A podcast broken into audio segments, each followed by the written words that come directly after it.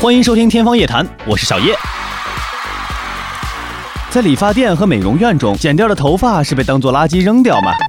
当然不是，它们还有十分重要的用途。大家都知道，西装衣领的材质通常比其他布料更硬。其实，这种布料里面除了混有羊毛、棉、聚酯纤维以外，还含有人的头发。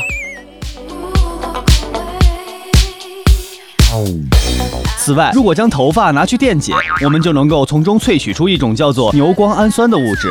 这种物质可以作为烫发的一种新型材料，它最大的好处就是不伤发质，因此非常受欢迎。而且这种物质还可以用来做气管改善剂或肝病用药。不仅如此，头发还有让人瞠目结舌的用途。人的头发主要是由蛋白质构成的，如果将其分解，能够得到二十余种氨基酸。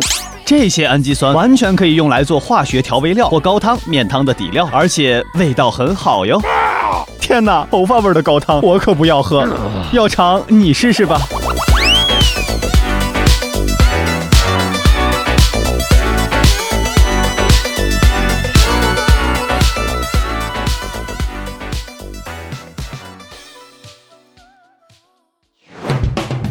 感谢收听《天方夜谭》，我是小叶，拜拜。